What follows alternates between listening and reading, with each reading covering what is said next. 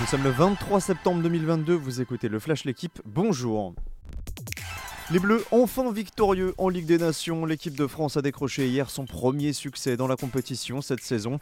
Le score 2-0 face à l'Autriche grâce à Kylian Mbappé et Olivier Giroud qui revient à deux longueurs de Thierry Henry, le meilleur buteur de l'histoire des Bleus.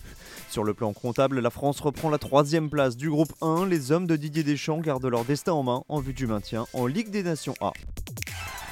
Profitez bien de ce match de double historique. Il sera inoubliable et incroyable des mots de Raphaël Nadal. Ce soir à Londres, Roger Federer donnera ses derniers coups de raquette à l'occasion de la Lever Cup.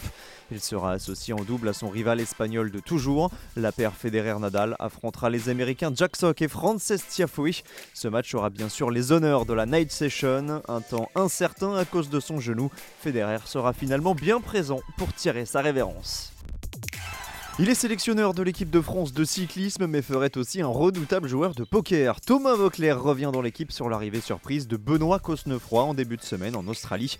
Tenue secrète, la sélection du vainqueur du Grand Prix de Québec était en réalité planifiée, mais Vauclair a souhaité préserver aussi longtemps que possible son coureur des sollicitations médiatiques. À deux jours de la course, le sélectionneur n'a toujours pas communiqué sur l'identité du leader des Bleus, avec Alaphilippe, Bardet, Madouas, Laporte et donc Cosnefroy. Vauclair a l'embarras du choix.